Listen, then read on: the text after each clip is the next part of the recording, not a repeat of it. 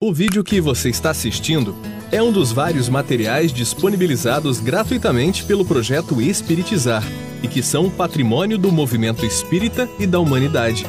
Na descrição do vídeo você encontra indicação de outros materiais relacionados a este assunto.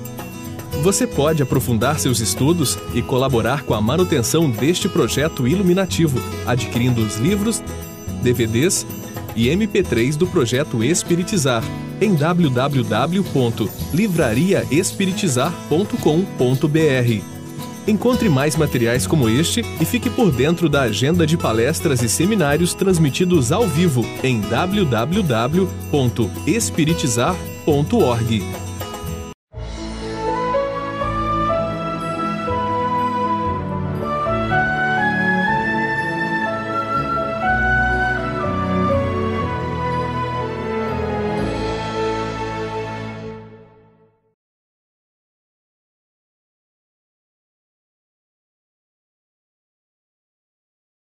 Hoje nós trabalharemos no nosso curso o módulo 1C, o mestre de amor e os novos trabalhadores do Senhor.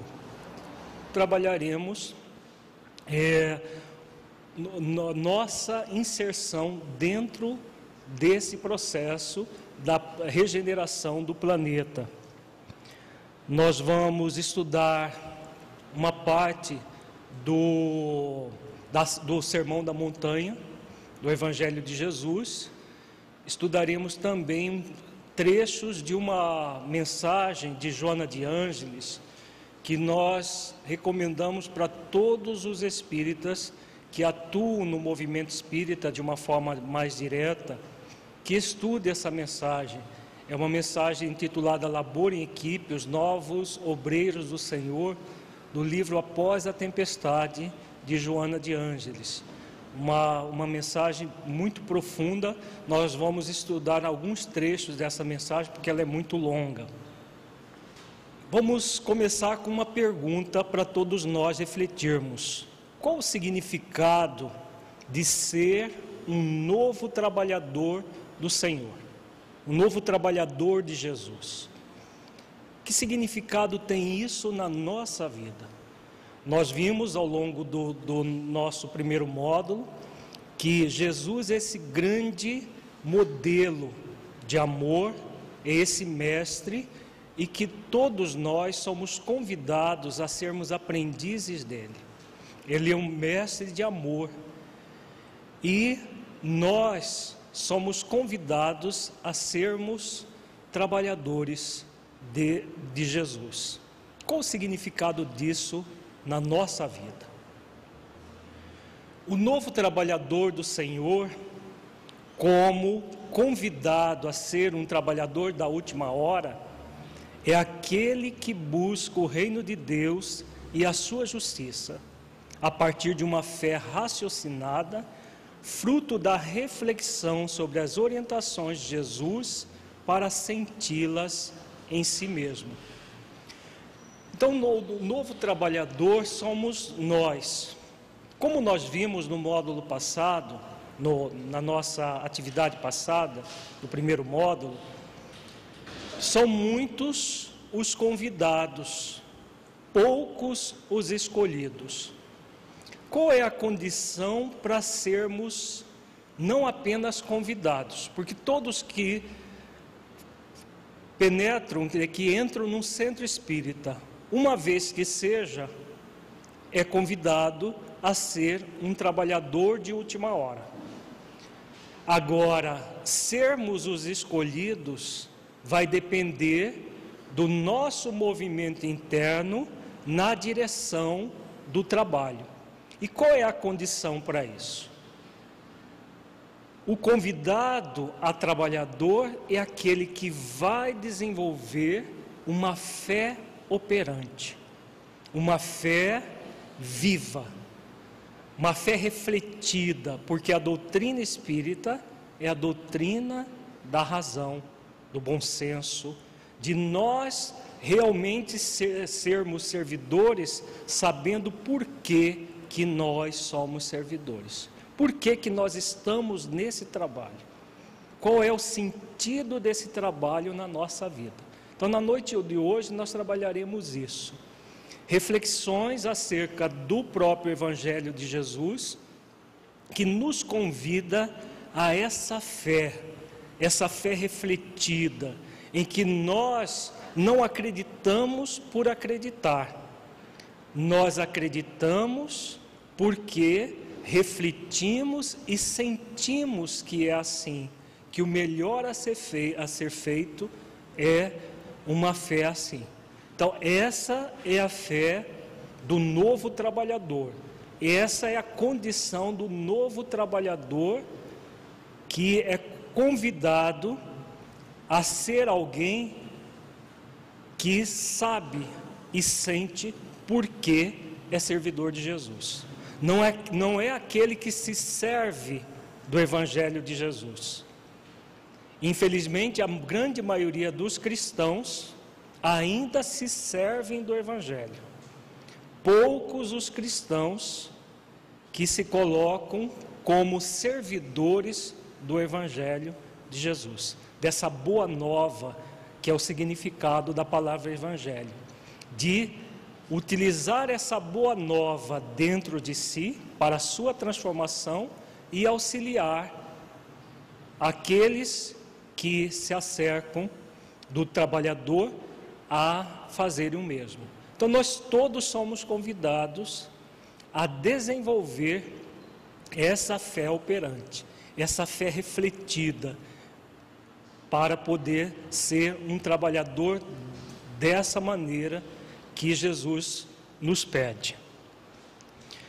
Então, Jesus nos conclama a reflexão o tempo todo em seu Evangelho para que possamos realizar a nossa autotransformação por dever consciencial, a partir, a partir de uma fé viva, vívida e vibrante, resultado da reflexão sobre o seu modelo de vida. Então, nós estamos vendo desde nossa primeira atividade que Jesus é esse grande modelo. Jesus é o modelo e guia, o espírito mais perfeito que Deus nos colocou para servir de modelo e guia. Então, todos nós, para que nós modelemos Jesus e não imitemos Jesus, é fundamental que nós reflitamos de uma forma profunda o significado do Evangelho das palavras de Jesus e tragamos essas palavras de Jesus para dentro de nós, para usá-las na nossa vida.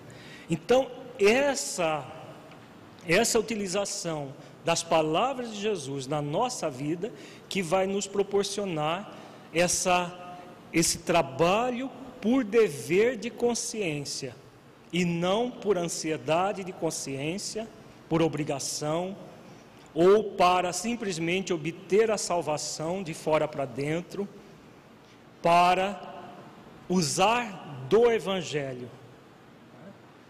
O dever consciencial nos proporciona servirmos realmente como servidores fiéis que vão levar o Evangelho e não usar do Evangelho para se satisfazer, como nós já fizemos no passado. Na mensagem de Joana de Ângeles que estudaremos, nós vamos ver que já fizemos muito isso no nosso passado espiritual. E estamos de volta com o objetivo de fazer diferente.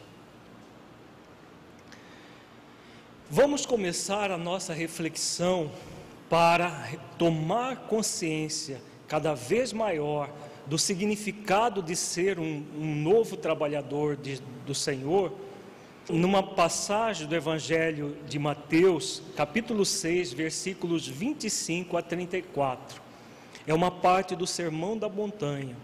O Sermão da Montanha é tão expressivo que Gandhi, certa vez, Gandhi que não era cristão por nascimento, mas que quando conheceu o Evangelho de Jesus, ele se tornou um cristão que já era de dentro para fora sem o rótulo de cristão, Gandhi certa vez ele disse que se desaparecessem todos os livros que abordam a moral no planeta e permanecesse apenas o Sermão da Montanha, a humanidade teria um roteiro para evoluir, crescer em direção à paz e ao amor.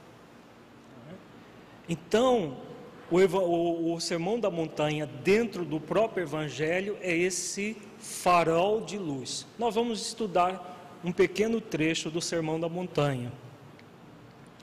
Jesus começa dizendo: Por isso vos digo, não andeis cuidadosos quanto à vossa vida, pelo que haveis de comer, ou pelo que haveis de beber, nem quanto ao vosso corpo, pelo que haveis de vestir.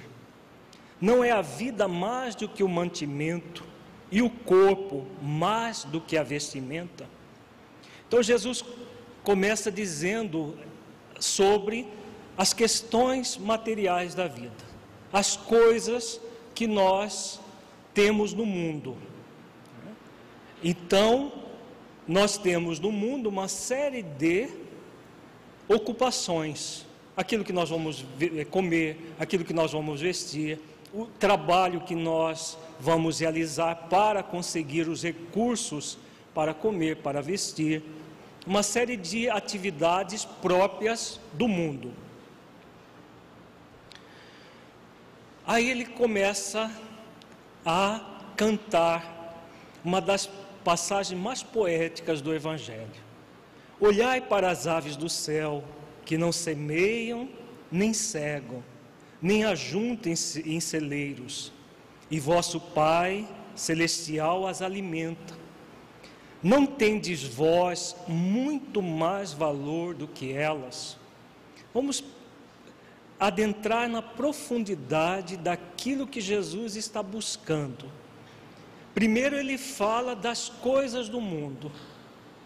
Depois ele começa a nos conclamar a observar as aves do céu, que o Pai Celestial alimenta sem que elas necessitem se preocupar se vai ter alimento a cada dia.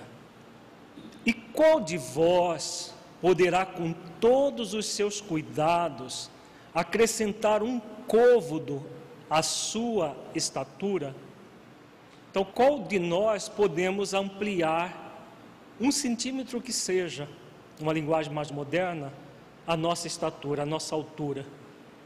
Nós podemos fazer isso? Não, não podemos. E quanto ao vestuário, por que andais solícitos? Olhai para os lírios do campo, como eles crescem não trabalham nem fiam. Então Jesus continua de forma poética nos mostrando, né?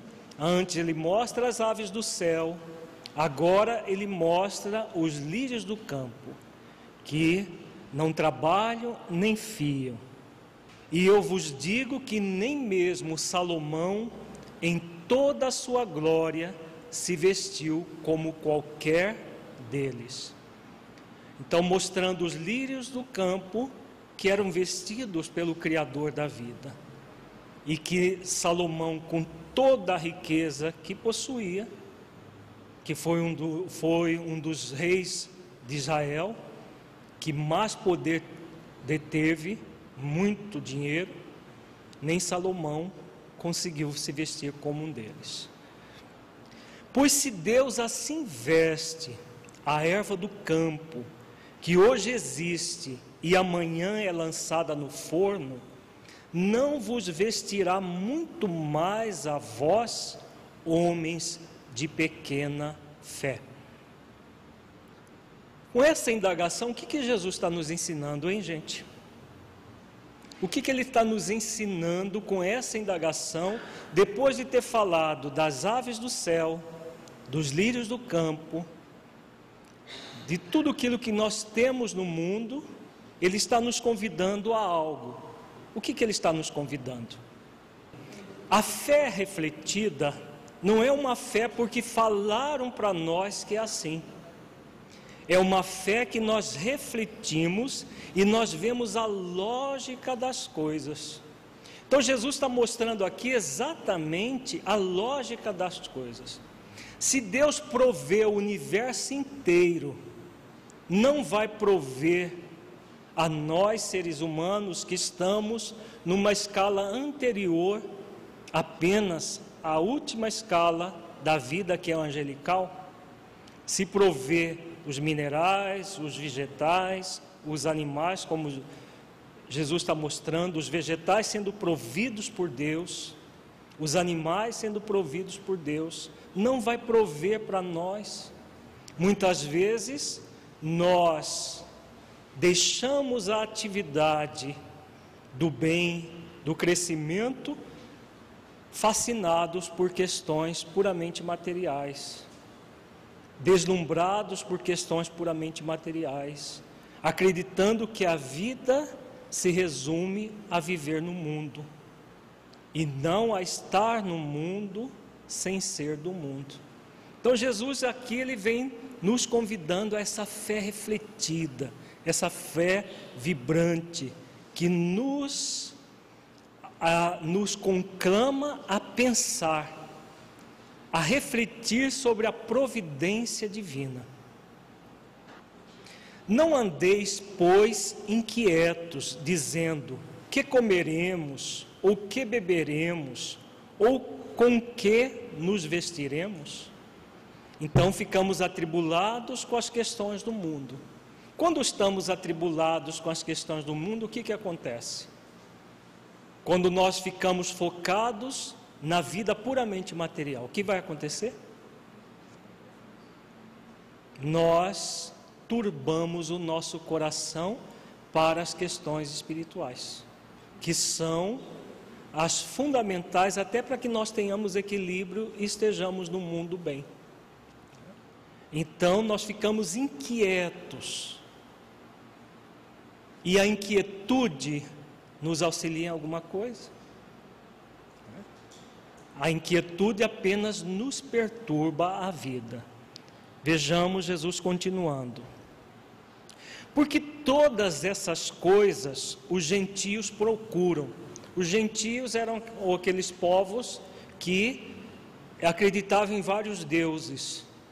Os hebreus eram, eles acreditavam no único Deus, a partir de Moisés, que veio e trouxe a ideia do Deus único. E os gentios eram todos os povos que eram politeístas, que os judeus viam de forma desprezível. Os judeus mesmo, eles acreditavam que os demais povos eram desprezíveis exatamente por não acreditar num Deus único. E aqui Jesus chama atenção. Os gentios fazem isso e eles que acreditam num Deus único faziam a mesma coisa. De certo, vosso Pai Celestial bem sabe que necessitais de todas essas coisas. Então, Pai Celestial, Ele sabe de, de que nós, nós necessitamos. Então, Jesus falando da providência divina. Significa que nós vamos cruzar os braços, esperar que as coisas aconteçam? Alguém já viu algum passarinho de biquinho aberto, passarinho adulto, né? Não estou falando de filhote, de biquinho aberto esperando comida chegar. Né? Deus provê para os passarinhos, mas ele, ao raiar do sol, ele já começa a trabalhar em função da própria alimentação. Ele, a, a, o, o passarinho adulto, o tempo todo ele está à cata de alimentos para si mesmo e para os filhotes. Os únicos que ficam de biquinho aberto esperando comida são os filhotes, que têm os pais instintivamente para prover a necessidade deles. Então Jesus não está falando para nós sermos imprevidentes, porque a providência divina não anula a previdência humana. Os cuidados naturais são naturais. Ele está falando dos cuidados que geram inquietude, que geram perturbação da nossa alma, aqueles cuidados excessivos que nos perturbam a vida. Mas buscai primeiro o reino de Deus e a sua justiça, e todas essas coisas vos serão acrescentadas. Então aqui ele mostra como que nós devemos nos conduzir. A busca do reino de Deus e a sua justiça. O reino de Deus está onde, hein, gente? Dentro de nós. Então a busca do reino de Deus não é no mundo, nas coisas, é dentro de nós. Quando nós buscamos o reino de Deus dentro de nós, o que vai acontecer? Nós entramos no movimento de harmonia, de equilíbrio. Aí as coisas vão ser acrescentadas com naturalidade. Elas vão sendo acrescentadas com muita naturalidade, porque as coisas são consequência e não causa do nosso equilíbrio. Elas vêm naturalmente. Portanto, não vos inquieteis com o dia de amanhã, pois o amanhã trará os seus cuidados. Basta ao dia o seu próprio fardo. Então aqui Jesus volta a falar da inquietude, da inquietude da preocupação com o amanhã, com as questões materiais do amanhã. A cada dia, o seu próprio cuidado. Basta ao seu dia, ao dia, o seu próprio fardo. Tem algumas traduções que colocam o próprio mal, mas essa tradução do fardo nós preferimos que é mais condizente, porque o dia não é um mal, mas cada dia nós temos um fardo a ser carregado. E nós vimos no, no nossa primeira atividade desse módulo que o fardo é sempre leve, o jugo é sempre suave quando nós buscamos o reino de Deus e a sua justiça. O fardo existirá sempre um fardo a ser carregado cada dia. Existe esse fardo. Agora o fardo será sempre leve. Em outra passagem, em Mateus capítulo 10, versículos 29 e 30, Jesus diz assim: Não se vendem dois passarinhos por um ceitil, e nenhum deles cairá em terra sem a vontade de vosso Pai. Então, até um passarinho que é aprisionado aconteceu pela permissão do Criador. Se Deus não quisesse que aquilo acontecesse, não aconteceria. E até mesmo os cabelos da vossa cabeça estão todos contados. Aqui Jesus fala de um Deus cósmico. Por quê? Para contar os cabelos da nossa cabeça e saber quantos caíram, no meu caso, né, já caíram muitos e muitos, e vários outros aí.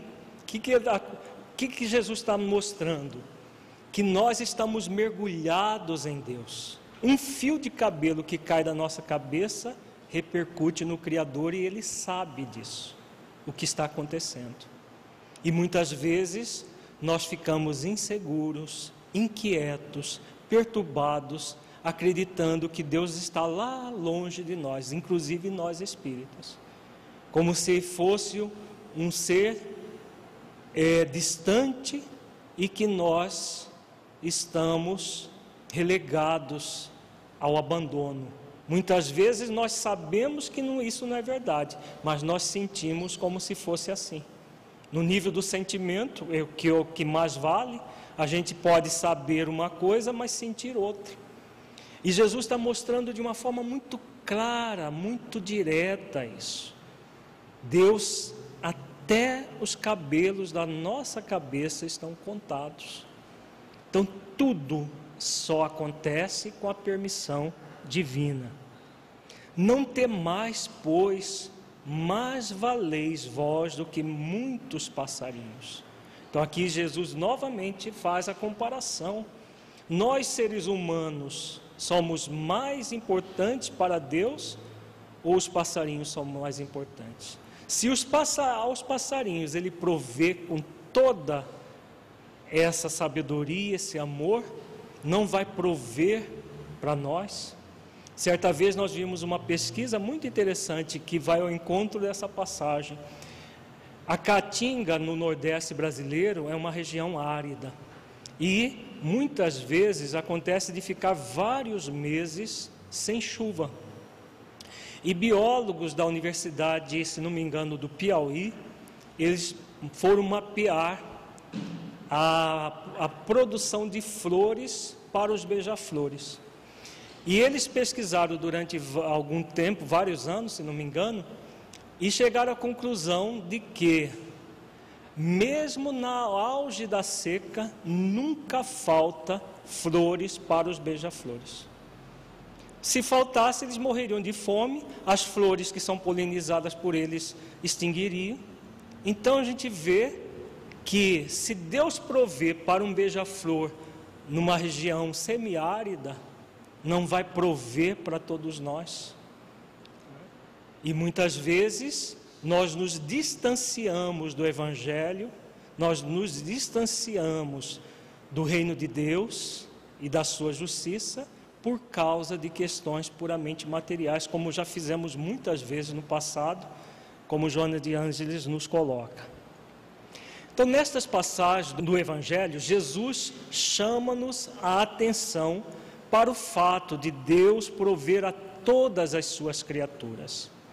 É uma das suas mais poéticas falas, na qual Jesus aborda o cuidado de Deus junto aos pássaros nos céus, que não deixa morrer de fome, junto aos lírios do campo e junto de nós, seres humanos.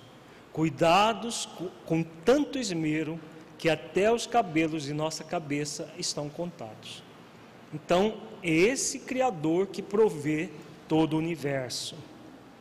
Quando valorizamos apenas as coisas do mundo, o nosso coração turba-se diante das necessidades materiais, na qual depositamos todo o nosso tesouro, esquecendo-nos da vida espiritual, tesouro maior de nossas vidas. Porque onde estiver o vosso tesouro, aí estará também o vosso coração, como Jesus nos coloca e nós estudamos anteriormente. Então, se nós buscarmos o tesouro fora, nós vamos esquecer do tesouro real que está dentro de nós. Joana de Ângeles, no livro Após a Tempestade, nessa mensagem, Os Novos Obreiros do Senhor, que já nos referimos, ela nos diz que exatamente por colocar o nosso tesouro nas questões puramente materiais, devido à nossa ambição, falhamos no trabalho de Jesus a que fomos chamados em outras oportunidades. Então, nós espíritas que estamos, na liderança e no trabalho de frente, Joana de Ângeles, resumidamente falando, ela coloca nessa, nessa mensagem que já estivemos no seio do catolicismo, já estivemos na, nas igrejas protestantes, cristãs, Estivemos em várias vezes, fomos chamados ao trabalho de Jesus e preferimos as coisas do mundo. Nos servimos do Evangelho de Jesus para adquirir bens, muitas vezes usurpados de outras criaturas de forma violenta. Utilizávamos dos recursos da própria religião, não para servir Jesus, mas para nos servir de Jesus. Fizemos isso muitas vezes. Muitas e muitas vezes. Ela diz textualmente: ambiciosos, desertamos das diretrizes seguras da renúncia e da humildade, para mergulharmos em fundos fossos, onde nos detivemos tempo sem conto, até que soassem os impositivos restauradores, concedendo-nos oportunidade de reaprender e reinsetar serviços interrompidos. Então, essa afirmação de Joana de Ângeles, ela, como uma trabalhadora lá da primeira hora de Jesus, ela tem autoridade para falar isso. Né? Ambiciosos, desertamos das diretrizes seguras da renúncia e da humildade. Então, todos nós que somos convidados ao trabalho de Jesus, só é cabível esse trabalho a partir da renúncia e da humildade. Quando ambicionamos as coisas do mundo em detrimento das questões espirituais, nos perturbamos, nos desequilibramos. E aí, Joana de Ângeles, ela vem, depois de falar, fazer um, um, preâmbulo, que ela coloca todas as falências que nós já tivemos no seio de outras religiões, ela chega no Consolador, que nós vimos já no, no, no, na primeira parte do nosso curso. Quando se preparavam os dias da codificação espírita, quando se convocavam trabalhadores dispostos à luta, quando se anunciavam as horas preditas, quando se arregimentavam ceareiros para a terra, escutamos o convite celeste e nos apressamos a oferecer nossas parcas forças, quanto nós mesmos, a fim de servir na ínfima condição de sulcadores do solo, onde deveriam cair as sementes de luz do Evangelho do Reino. Então, ela dá a entender que, quando, já no século XIX, as, houve a preparação para o advento do Consolador prometido, da codificação espírita, dos trabalhos de Allan Kardec, muitos de nós podemos ter estado presentes já numa, num, nesse trabalho dentro do movimento espírita. Ela coloca de uma, claro que ela ela está colocando de uma maneira genérica. Né? Alguns de nós podemos ter estado, outros não. Mas de qualquer forma, aqui nos encontramos. Se nós não estivermos, não estivermos no século XIX, já começamos no século XX, quase a maioria, né, e alguns começando o trabalho já no século XXI. Mas de qualquer maneira, somos convidados ao trabalho de renovação a partir dessa, é, de, de, como ela diz, da condição de sulcadores do solo. Começar a fazer todo o trabalho de renovação. Mais adiante, na mesma mensagem, a benfeitora diz: Quantos, no entanto, malograram?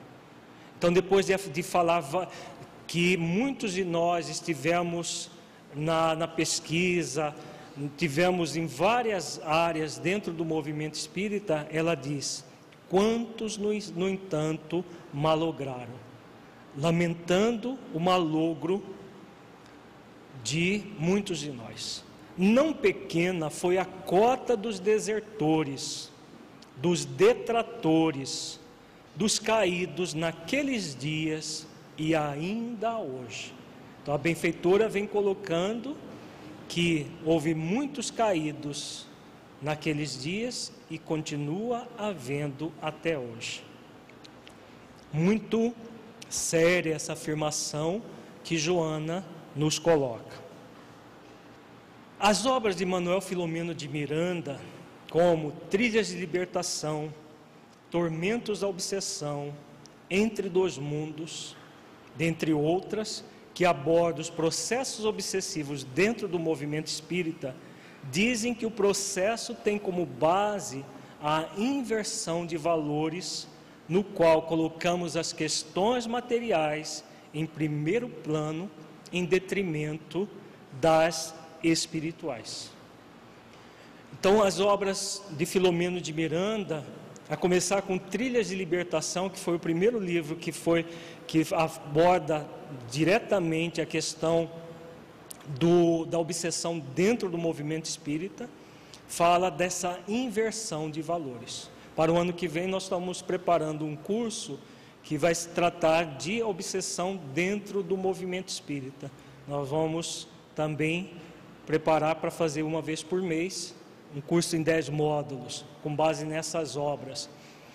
E nós percebemos a dificuldade que ainda hoje, em pleno século 21, nós temos de permanecer fiéis ao trabalho de Jesus.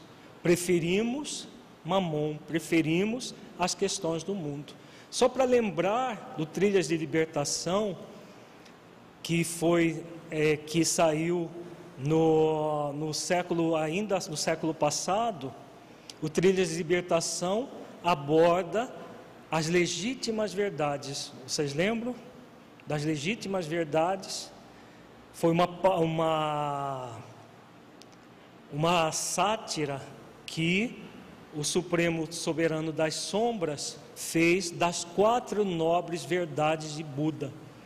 O Lang, como oriental, ele pegou as quatro nobres verdades de Buda e criou as chamadas quatro legítimas verdades. Essas quatro legítimas verdades nada mais são do que a inversão de valores que Joana de Ângeles fala. A vaidade, o desejo de poder, o sexo e o dinheiro. Então, essas quatro, numa dessas quatro áreas, os espíritas iriam cair um a um. Quando eles traçaram esse programa na década de 70 ainda do século passado, eles traçaram esse programa de influenciar os espíritas, os nós que somos convidados a trabalhadores de última hora, a realmente colocar um desses ou mais de, desses, é, é desses falsos valores como nossa meta. Eles dizem textualmente: ou cairiam em um, em dois, em três ou nos quatro. Vaidade, desejo de poder, sexo e dinheiro. No curso do ano que vem nós vamos estudar em detalhes esses, essas questões.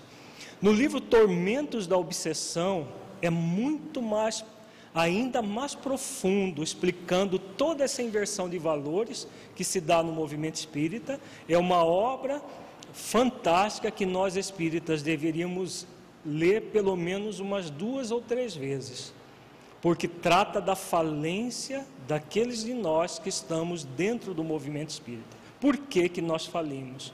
É praticamente uma, é um desdobramento do trilhas de libertação em que as pessoas, dentro do movimento, vão à falência exatamente pelo poder, pelo dinheiro, pela é, ambição, pela vaidade e pelo sexo.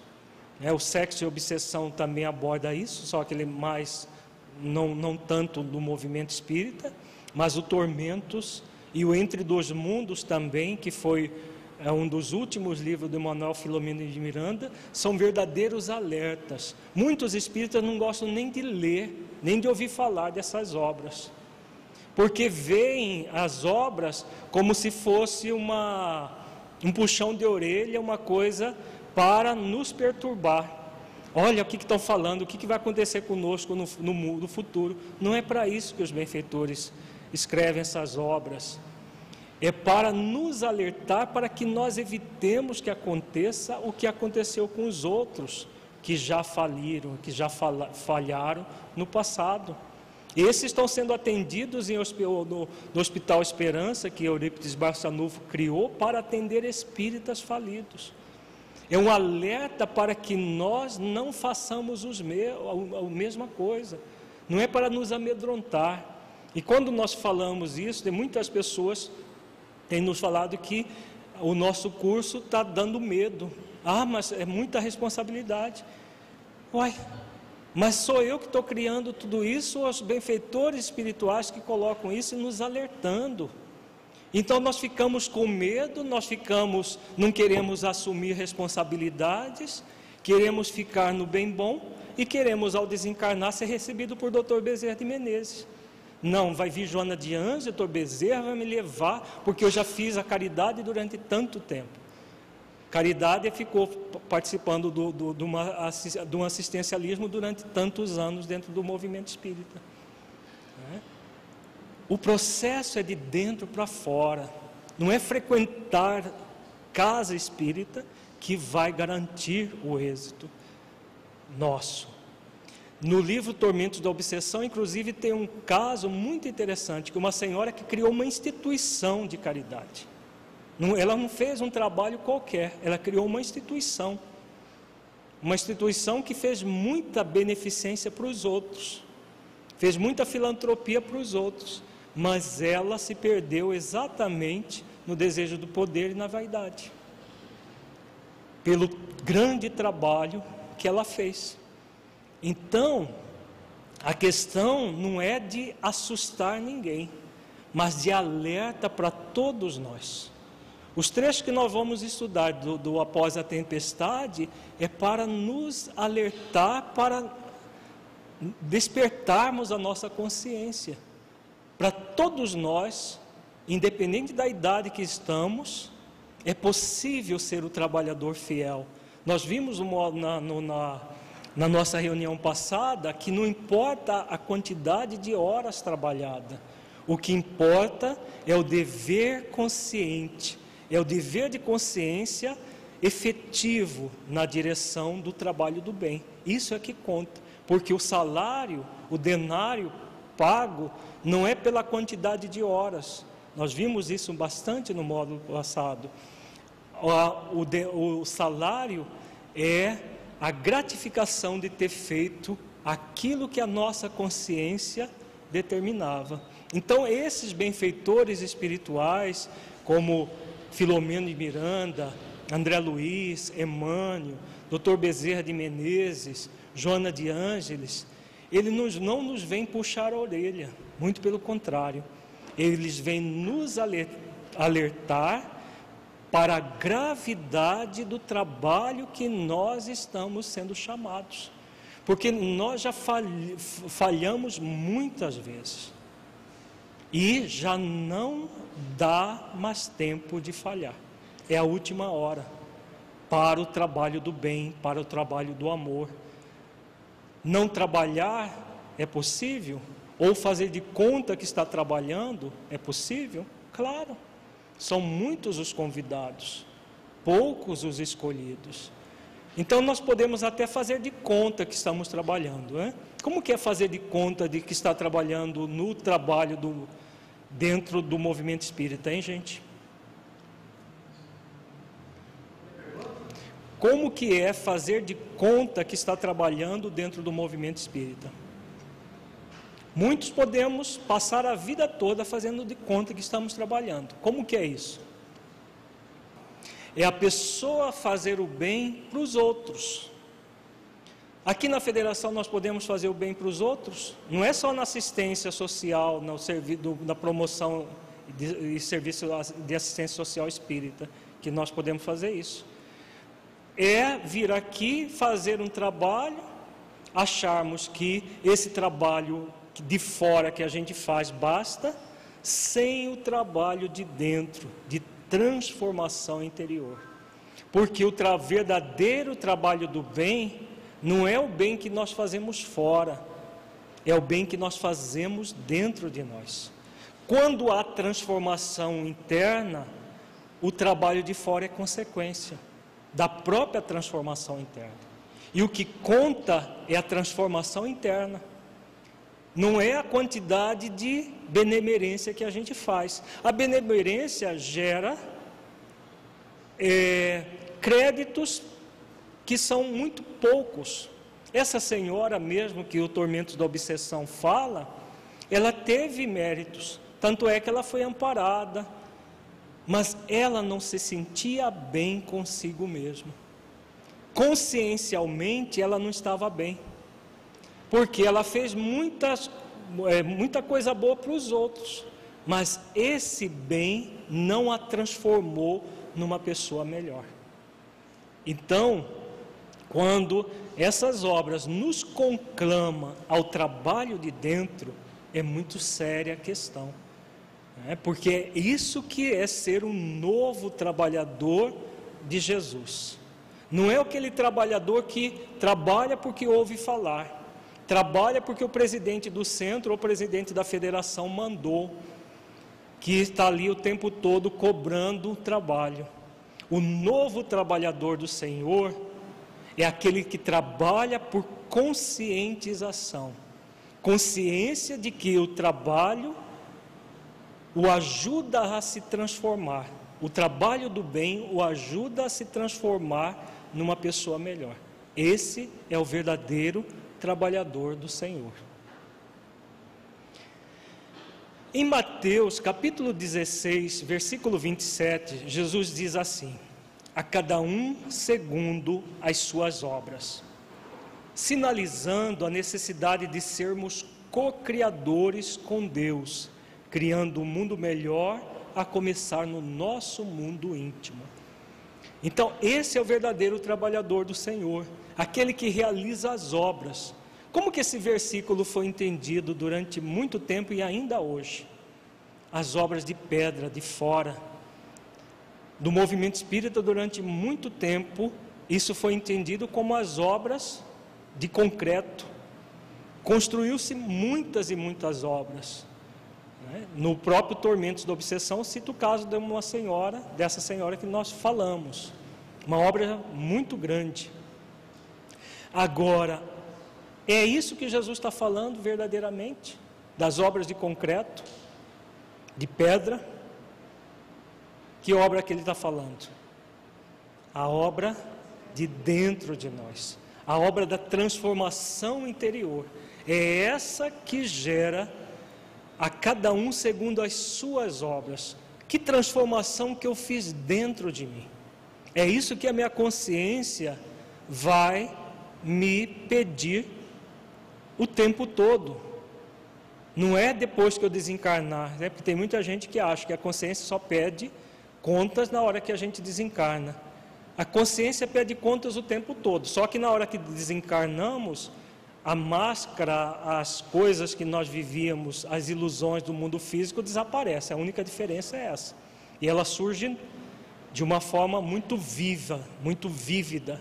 Agora, o tempo todo ela nos pede: que obra que você está fazendo? Que transformação interior você está fazendo? Você está simplesmente fazendo o trabalho para atender a necessidade do outro, ou você está fazendo o trabalho dentro de você e atendimento à necessidade do outro é consequência do trabalho que você faz dentro de você. Isso que é o significado das obras. E agora nós vamos, vamos estudar uma, a passagem do início do Sermão da Montanha. Nós já estudamos uma outra passagem que Jesus fala da fé vívida, dessa fé vibrante, da fé raciocinada. Agora estudemos uma, a, a passagem que Jesus fala das bem-aventuranças. É uma passagem belíssima, com um significado muito profundo, que ainda poucas pessoas concebem esse significado que nós vamos trabalhar hoje. No início do Sermão da Montanha, Jesus nos dá um roteiro para a realização das obras que nos cabe diante da vida. Quando aborda a questão das bem-aventuranças, em Mateus, capítulo 5, versículos 1 a 11. Então, a cada um segundo as suas obras. Como realizar essas obras de conformidade com aquilo que Jesus diz no seu Evangelho? Esse roteiro ele dá quando fala das bem-aventuranças. Como ser um trabalhador da sua vinha, como ser um trabalhador do Senhor. Jesus, ah, o, evangelista diz assim: E Jesus, vendo a multidão, subiu a um monte, e assentando-se, aproximaram-se dele os seus discípulos. Então imaginemos a cena, aquele monte que está lá né, em Israel até hoje, é um dos lugares de visitação pública. Jesus sobe para quê? Para ver a multidão que havia se aglomerado. É, tudo isso é muito simbólico. Por que, que ele sobe ao monte? Pela relevância daquilo que ele, ele iria falar. Porque ele poderia ter falado no mesmo plano dos outros. Mas ele sobe ao monte não apenas para ver a multidão, mas para mostrar para a posteridade, nós estamos aqui dois mil anos depois estudando o significado disso a relevância de tudo aquilo que ele iria falar. E abrindo a sua boca, os ensinava, dizendo. É claro que alguém que vai fazer um discurso vai abrir a boca, mas por que, que o evangelista coloca, faz questão de frisar, abrindo a sua boca, mostrando exatamente esse movimento ativo, ir em direção a, realizar ações. O próprio significado profundo de bem-aventuranças tem a ver com isso. Então ele sobe ao monte e abre a boca e se põe a falar, a fazer o sermão chamado Sermão da Montanha. E aí ele diz: Bem-aventurados os humildes de espírito, porque deles é o reino dos céus.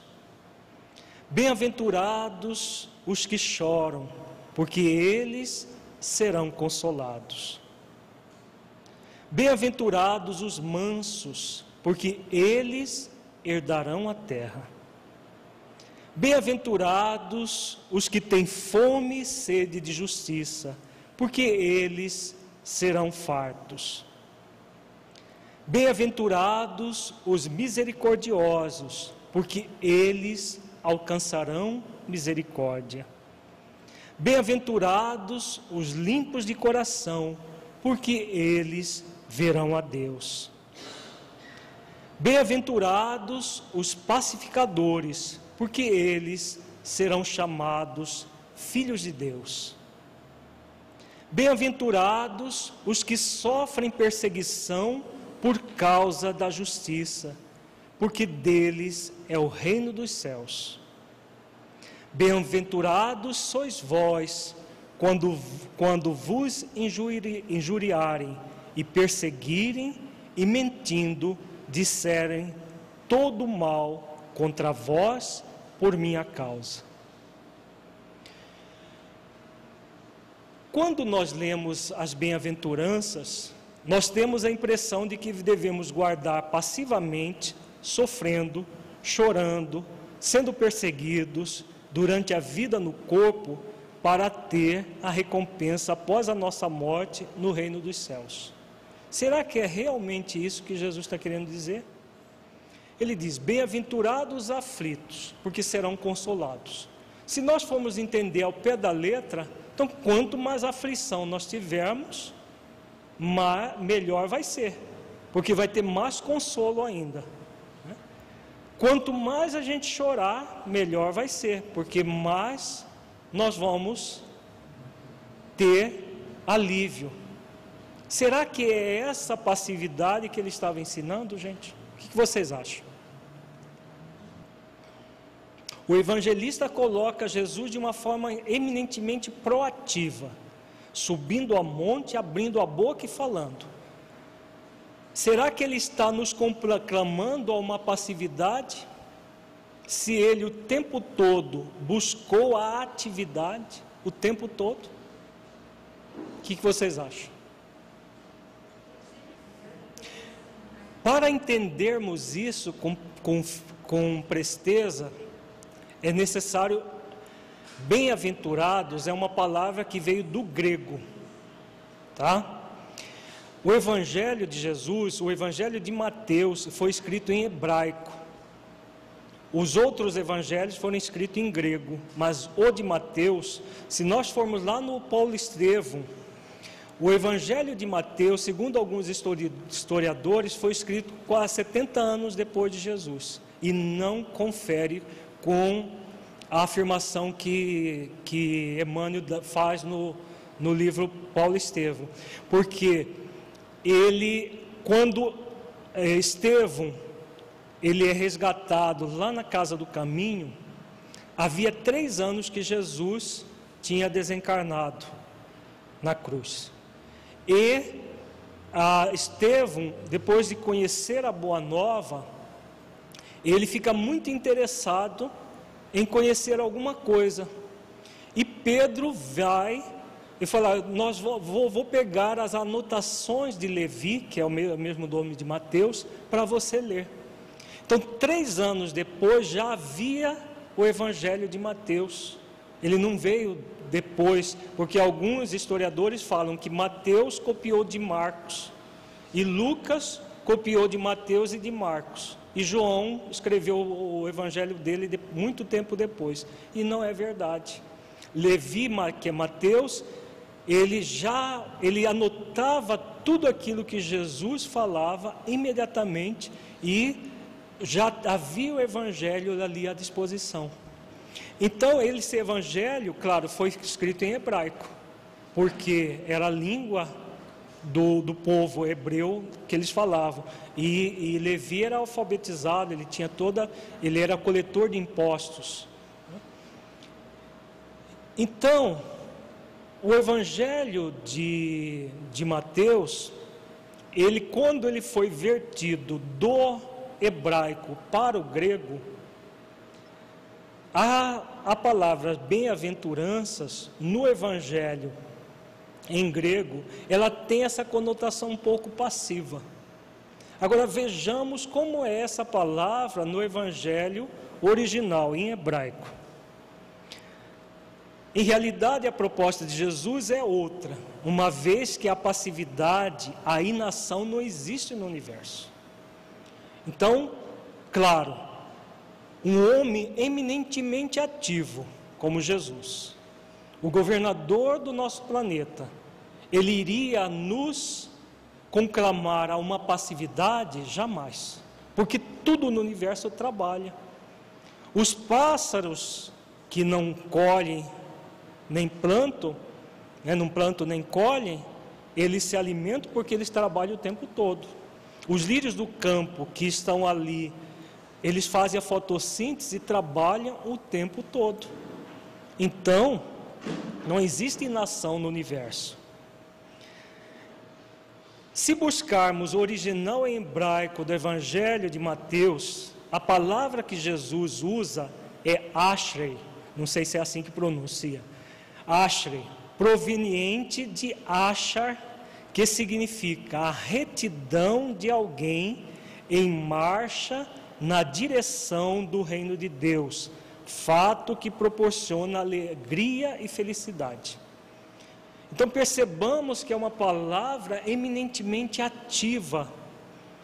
O hebraico, como as línguas antigas, eram muito pobres em termos de quantidade de, de, de vocábulos. Jesus, como governador do nosso planeta, não existe criatura mais sábia que ele. Claro que a capacidade mental dele era muito maior do que as palavras que existiam à disposição. Enquanto, por exemplo, o português, que é uma língua moderna, tem em torno de 400 mil vocábulos, o hebraico não chegava a 75 mil. E o que era falado no popular não chegava a 20 mil. Então, o que, que havia? Palavras eram usadas para exprimir ideias muito mais amplas do que a própria palavra.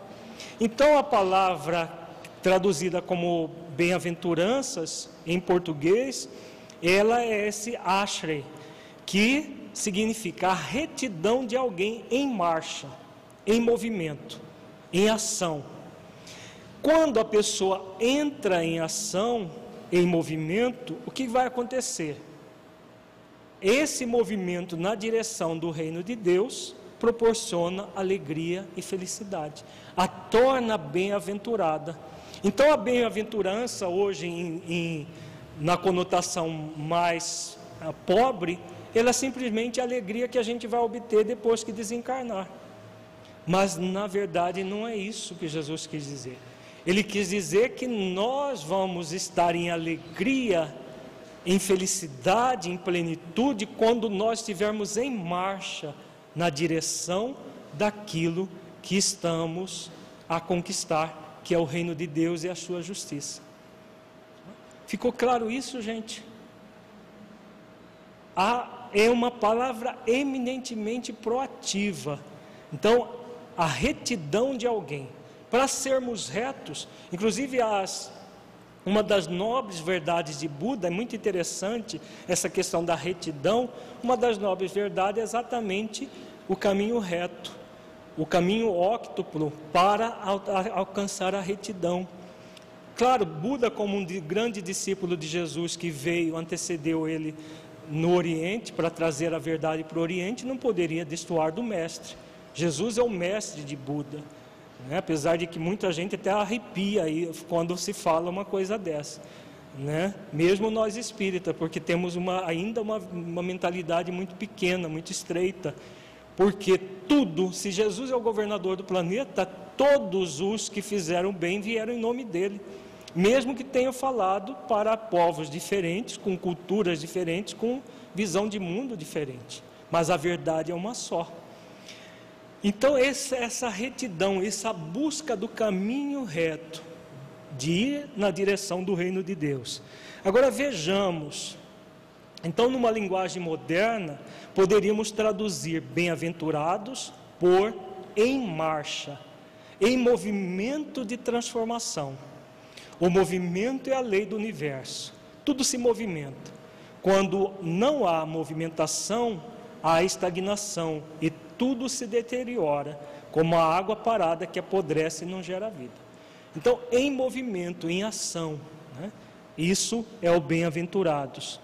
Quando colocamos esse significado a essa palavra e não uma expectativa passiva, ela faz todo sentido.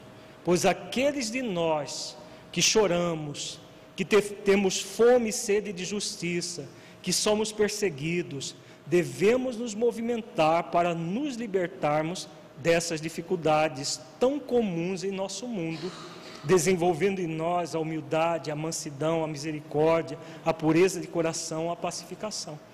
Se nós estamos sendo conclamados por Jesus como trabalhadores de última hora para essa grande tarefa da transformação do planeta de expiações e provas para a regeneração, só é possível realizar isso em marcha, não de forma passiva, indo na direção da, dessa atividade que nós queremos. Todos os verbos que Jesus usa, ele inclusive usa o imperativo.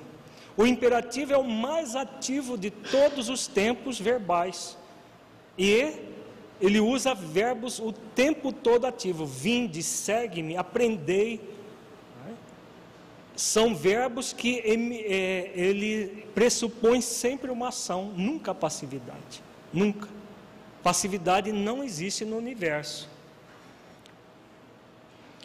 Quando nos colocamos em marcha, buscando uma vida com retidão, a alegria e a felicidade que sentimos é consequência desse estado interior, que começa aqui e agora, não é depois que desencarnarmos. Aqui agora, no próprio mundo, pois é fruto da consciência tranquila daquele que busca o reino de Deus e a sua justiça em suas próprias ações, proporcionando a si mesmo, desde já, a plenitude e não somente após a desencarnação. Então, eu, o, o trabalhador do Senhor é aquele que se coloca em marcha conquistando esses valores internos. Aquilo que se faz fora é apenas meio para o aprimoramento interno e não o contrário. Internamente eu não me cuido para ficar fazendo as coisas simplesmente por ansiedade de consciência, para tentar fazer com que a minha consciência não grite. E aí a pessoa fica se auto iludindo fazendo coisas fora e não coisas dentro. Então a passividade não faz parte do universo, conforme nos ensina o próprio Cristo, em Mateus 7, capítulo 7, versículos 7 e 8. Pedi e dar-se-vos-á, buscai e encontrareis, batei e abrir-se-vos-á porque aquele que pede, recebe, e o que busca, encontra, e o que aí ao que bate, abrir-se-lhe-á. Então, todos os verbos ativos que nos convida a uma ação determinada.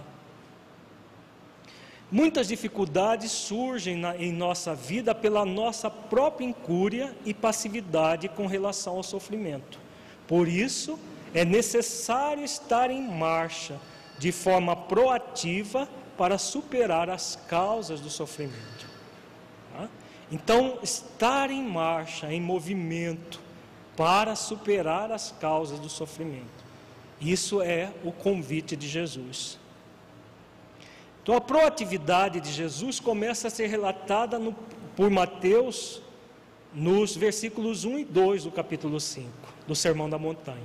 E Jesus, vendo a multidão, subiu ao monte e assentando-se, aproximaram-se dele os seus discípulos, e abrindo a sua boca os ensinava, dizendo: Subir ao monte para ensinar expressa a relevância do ensino que iria ser transmitido para o porvir.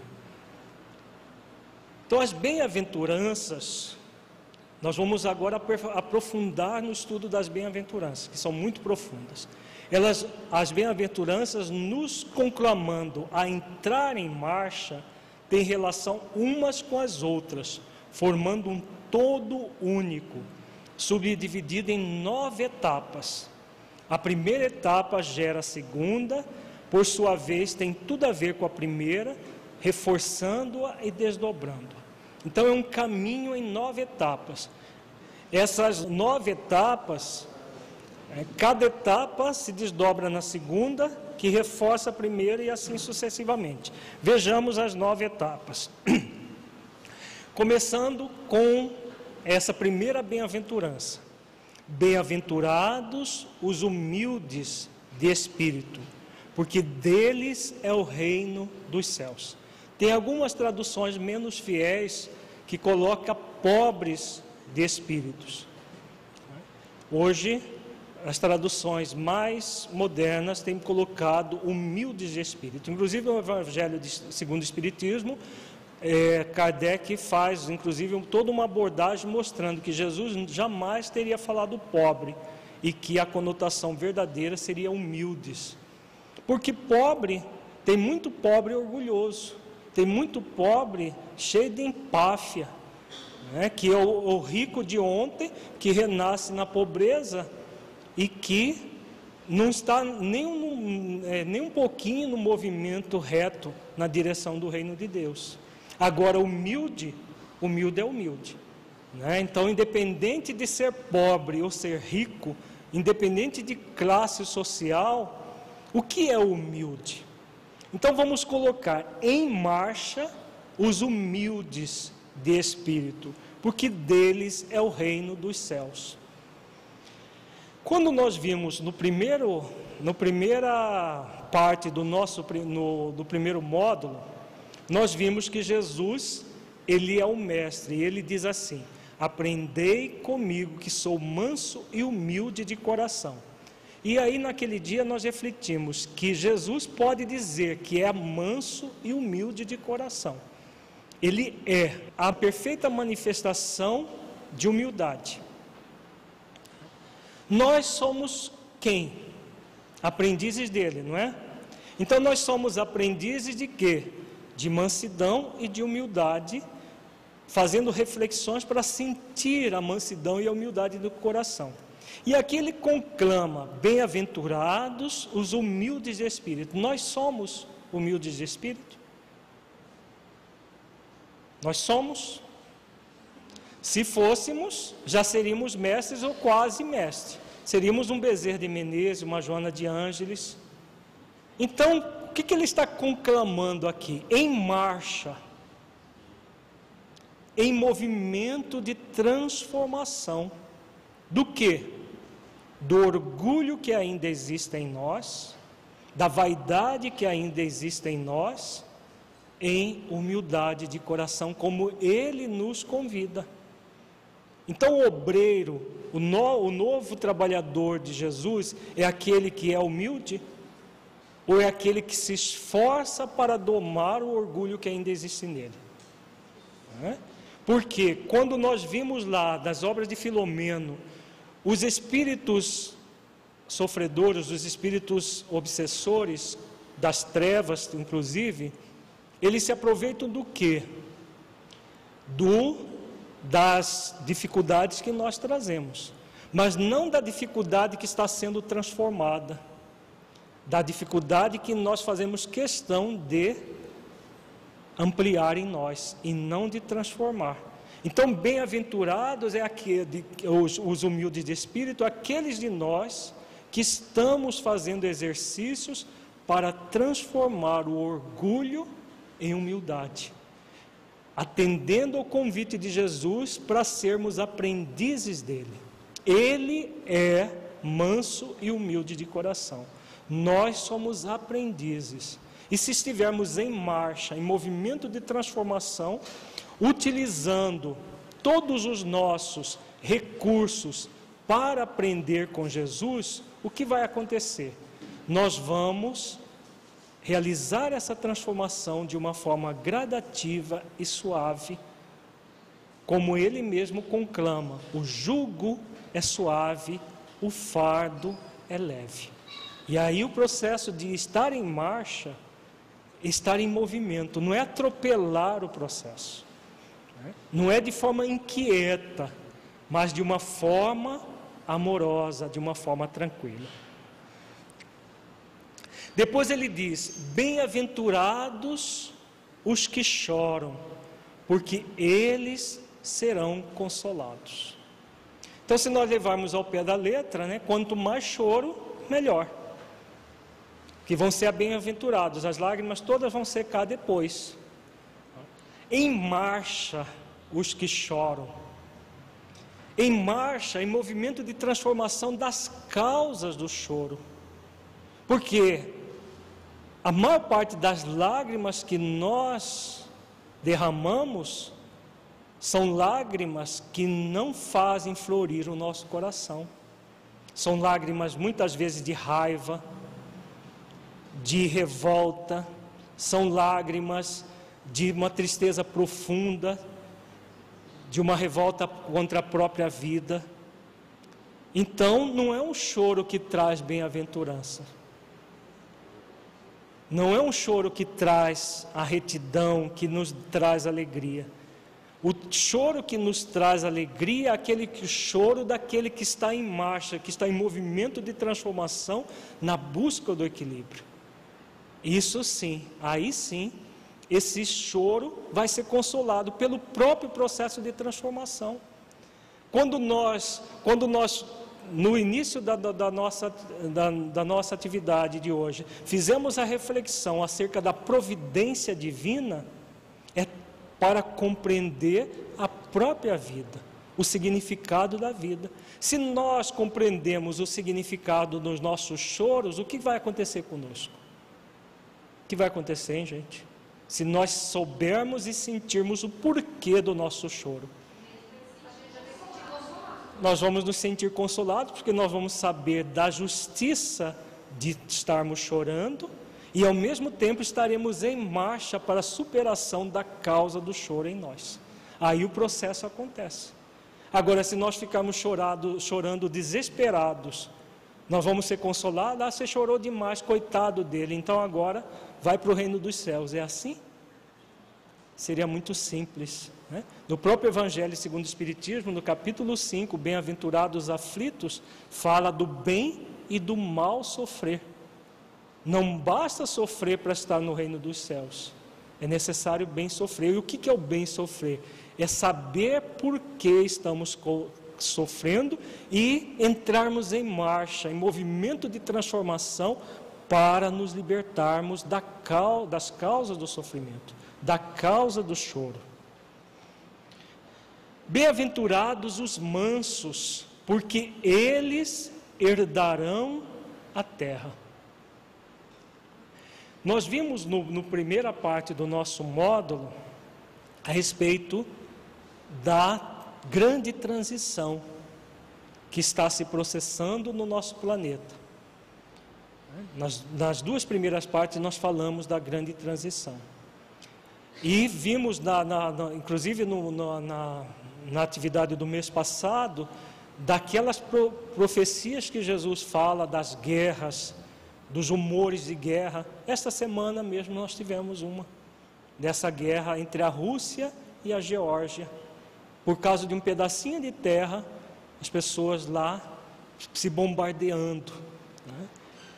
E aí Jesus fala: Bem-aventurados os mansos, porque eles herdarão a terra. Então nós vamos, todos aqueles que não gostam de guerra, vão ficar de braços cruzados e o planeta vai mudar e nós vamos herdar a terra, é isso que ele está falando? Não, em marcha, em movimento de transformação da nossa vida, pacificando a nossa vida, é que nós vamos herdar a terra. Então só permanecerá na terra aqueles que são mansos, ou, melhor dizendo, aqueles que fazem exercícios de mansidão, porque nós ainda não somos mansos. Jesus é manso e humilde de coração. Nós estamos na, naquela condição de fazermos exercícios, assim como a humildade do primeira, da primeira bem-aventurança a mansidão agora da terceira é resultado desse exercício. O choro da segunda é, bem-aventurança só vai ser debelado pelo exercício da humildade e da mansidão. Faz sentido ou não? Porque a mansidão e a humildade que vai fazer com que a pessoa entenda o porquê que está chorando. E transforme as causas do choro em si mesmo. Por isso que nós falamos, uma bem-aventurança dá ela suporte à outra, que reforça anterior e estão interligadas umas com as outras. Então, mansidão e humildade, choro e ausência de choro, só acontecerá quando nós estivermos em marcha, em movimento, em movimento efetivo para a libertação da, dessas, da rebeldia que existe em nós, do orgulho que ainda existe em nós. E aí as lágrimas secarão, cessarão e haverão outras lágrimas, mas lágrimas de alegria, de felicidade, que é a própria bem-aventurança. Bem-aventurados os que têm fome e sede de justiça porque eles serão fartos. Então, essa também é um desdobramento da anterior. Num planeta ainda onde impera a iniquidade, o que existe? Fome e sede de justiça.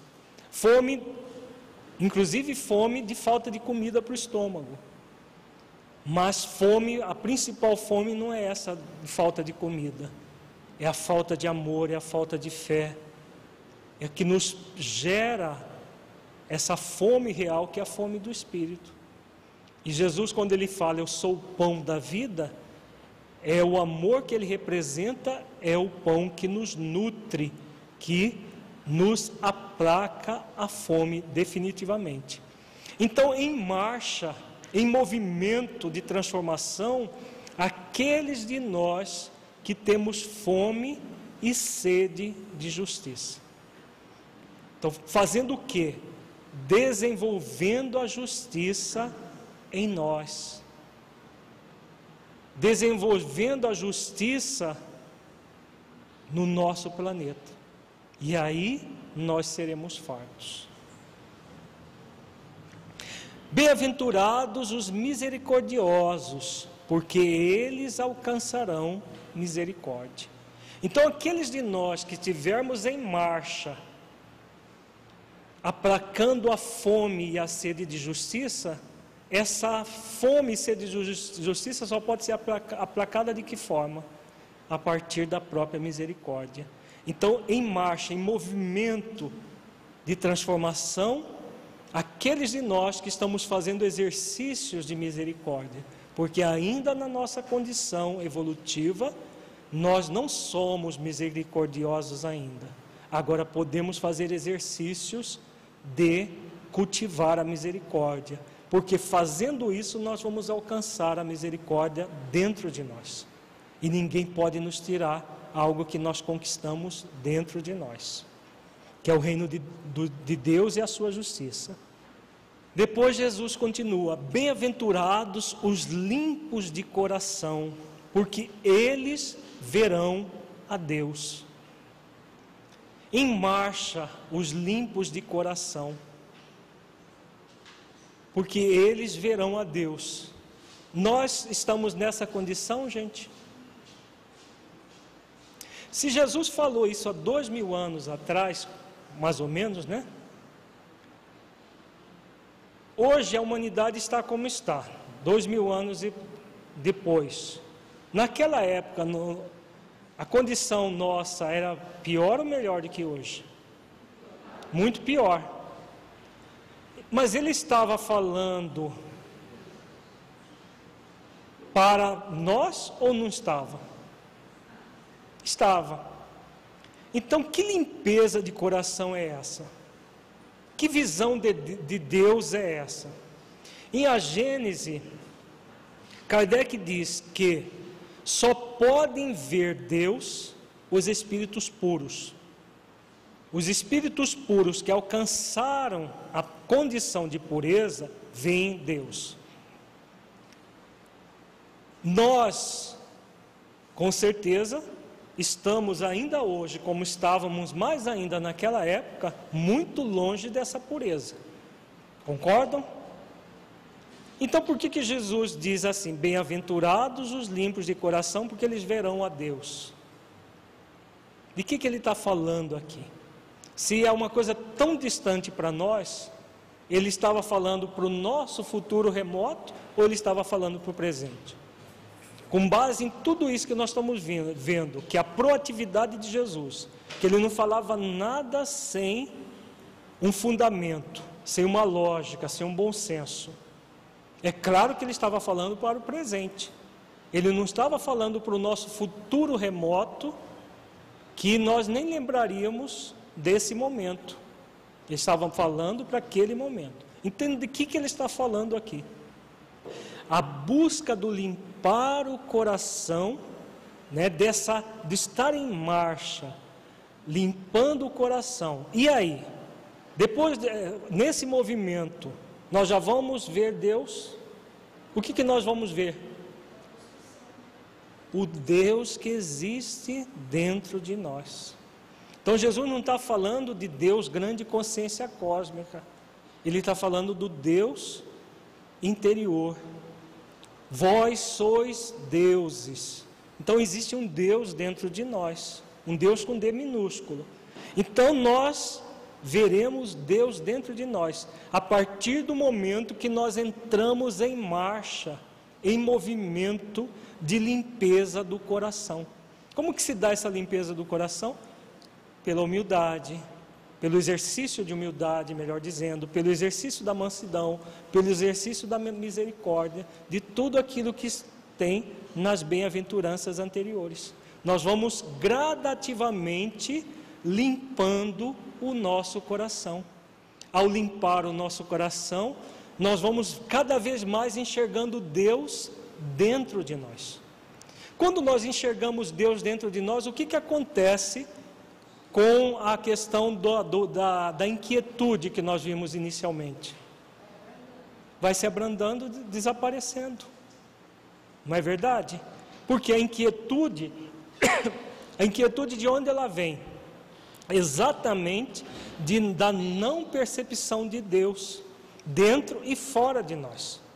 Quando Jesus fala das aves dos céus, dos lírios do campo, ele está mostrando Deus lá no, no, nos passarinhos, está mostrando Deus lá nos lírios do campo.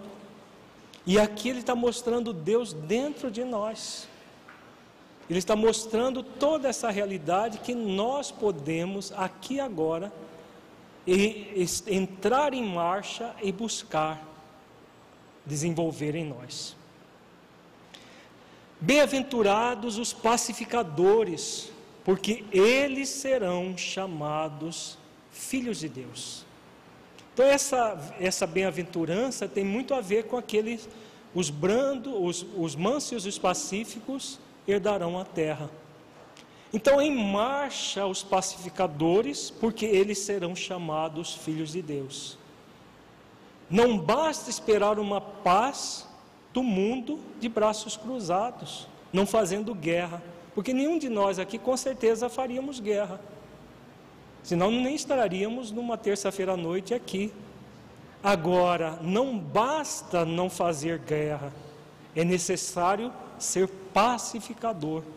Para nós sermos pacificadores, só é possível desenvolvendo a mansidão, a humildade, a misericórdia, a limpeza de coração.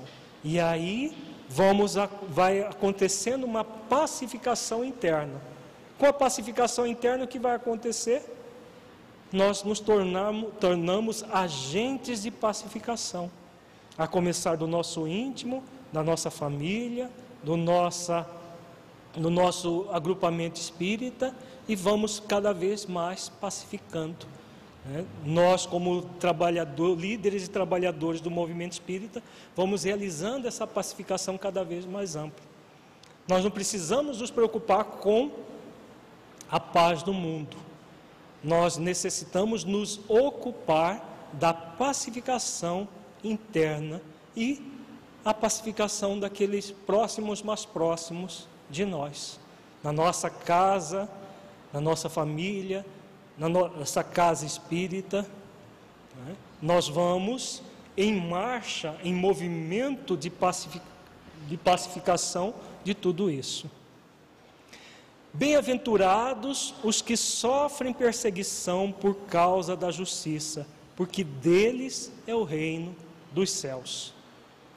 Então, em marcha, aqueles que sofrem perseguição por causa da justiça em movimento de transformação da própria, das próprias injustiças que existem ainda no mundo. A partir do momento que nós estamos em marcha, nós estaremos no movimento de pacificação, de misericórdia, de mansidão, de humildade, buscando limpar o nosso coração. Bem-aventurados sois vós, quando vos injuriarem e perseguirem, e mentindo disserem todo mal contra vós por minha causa. Então Jesus conclui as bem-aventuranças, mostrando o real significado de ser um trabalhador da sua seara. Bem-aventurados em marcha sois vós quando vos injuriarem e perseguindo e mentindo, disserem todo mal contra vós, por minha causa. Então, essa ainda é a condição de todo trabalhador de Jesus. Já não temos mais os circos romanos, já não temos mais as lapidações, apedradas como Paulo tinha, como Pedro, como muitos cristãos tiveram mas nós temos ainda a injúria, a difamação, a perseguição, as mentiras, as calúnias contra nós por causa de do trabalho de Jesus. Então, bem-aventurados em marcha, em movimento de transformação, buscando fazer a síntese. Na verdade, essa, essa bem-aventurança é uma síntese de todas as outras, porque só vamos permanecer em marcha, em movimento de transformação, fiéis a Jesus, aqueles de nós que fizermos exercício de humildade, de mansidão, de misericórdia, buscarmos ser pacificadores, buscando a limpeza, a pureza de coração. Aí sim, fazemos jus a ser realmente um novo trabalhador de Jesus. Essa bem-aventurança é o resultado de todas as outras, como nós acabamos de resumir. O que Jesus representa em nossas vidas? O que ele representa? Nós já fizemos essa pergunta várias vezes em nosso curso. Jesus representa os ideais de amor, de justiça e de caridade. Ele é esse representante é o modelo e guia para nós desses ideais. Em um mundo ainda repleto de iniquidades causadas pelo materialismo, aqueles que buscam os ideais cristãos são perseguidos por encarnados e desencarnados que desejam que a Terra continue a ser um planeta onde a dor e o sofrimento imperam. Então nós somos ainda perseguidos por encarnados e por desencarnados. Não apenas de outras religiões, mas dentro do próprio movimento espírita. Hoje em dia, o movimento espírita se ataca muito mais do que nós temos ataques de outras religiões. Por que isso acontece? Porém, é impossível deter o momento de regeneração do planeta. Mais do que em outras épocas, Jesus necessita de trabalhadores fiéis para essa regeneração que se aproxima. Então, mais do que nunca, ele necessita de trabalhadores fiéis. O Espiritismo tem como objetivo principal a revivescência dos ideais cristãos em espírito e verdade sem as deturpações que os homens colocaram no cristianismo. Tem a missão relevante de espraiar, espraiar os ideais cristãos por toda a terra. É claro que vai chegar um dia que não haverá somente espíritas, mas haverá somente cristãos, como o próprio Cristo disse. Haverá um dia que há um só rebanho e um só pastor. Então o Espiritismo tem esse condão, não de transformar todo mundo em, todo mundo em espíritas, mas todo mundo em cristão. Por isso que é fora da caridade não há salvação, não é fora do espiritismo não há salvação, como muitos espíritas às vezes na prática querem fazer, como se o espiritismo fosse a religião única e todos os demais fossem excluídos. Isso nós já fizemos no passado. O Espiritismo ele vem para reviver o cristianismo. O cristianismo que é a origem de tudo, não o Espiritismo que é apenas um meio para se chegar ao cristianismo.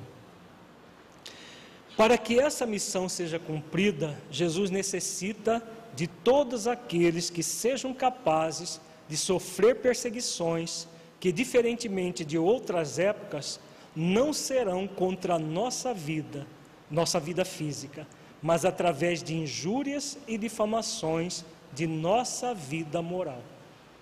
Então, hoje em dia, não é a lapidação física que vamos ter, mas a lapidação da nossa moral.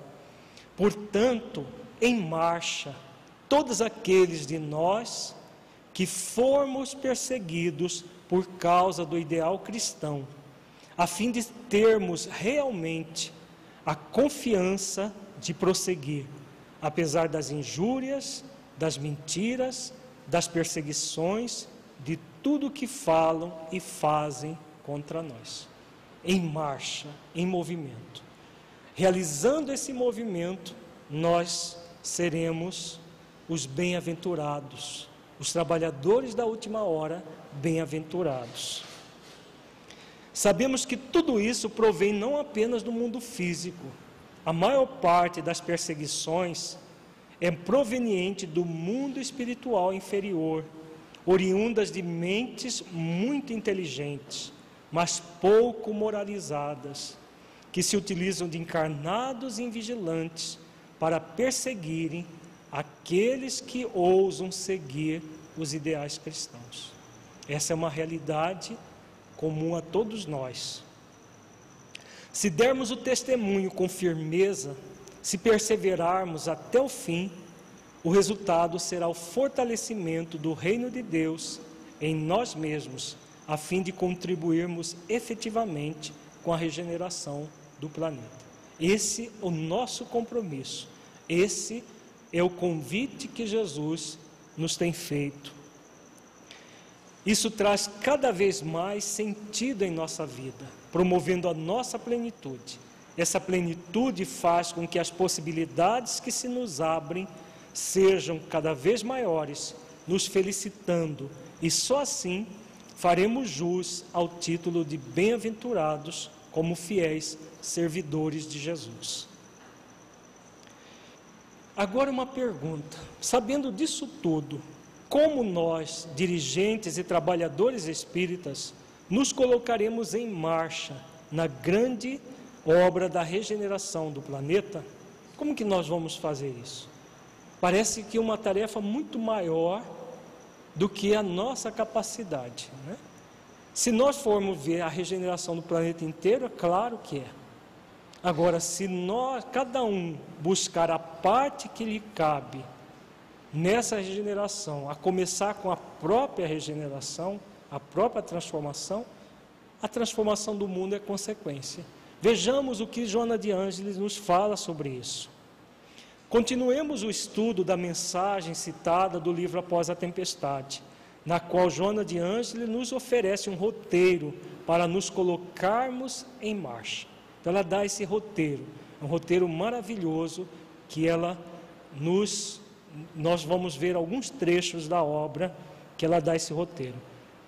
Ela continua na obra citada dizendo: Adestrados agora para os inadiáveis serviços de reconstrução do mundo em que nos encontramos, mediante o uso dos instrumentos da mansidão, da justiça e do conhecimento, mister se faz que nos detenhamos a reflexionar em regime de urgência em clima de tranquilidade.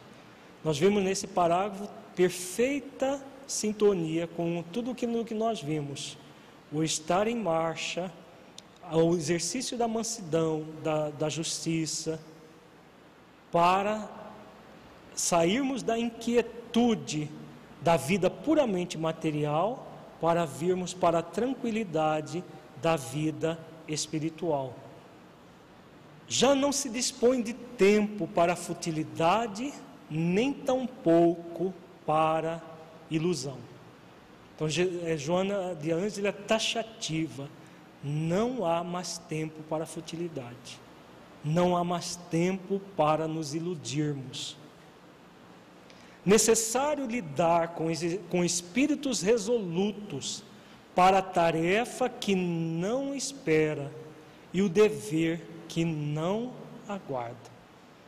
Então, a tarefa que não espera, o dever que não aguarda. Se somos trabalhadores de última hora, se a hora passar, o tempo já foi. A hora não espera, o dever não aguarda. Estes são os momentos em que deveremos colimar realizações perenes. Então, mais uma outra afirmação.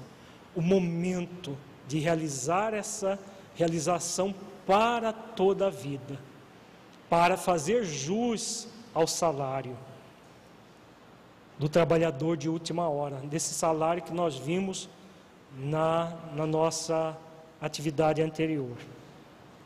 Para tanto, resolvamos-nos em definitivo produzir em profundidade, acercando-nos de Jesus e por ele facultando-nos conduzir até o termo da jornada.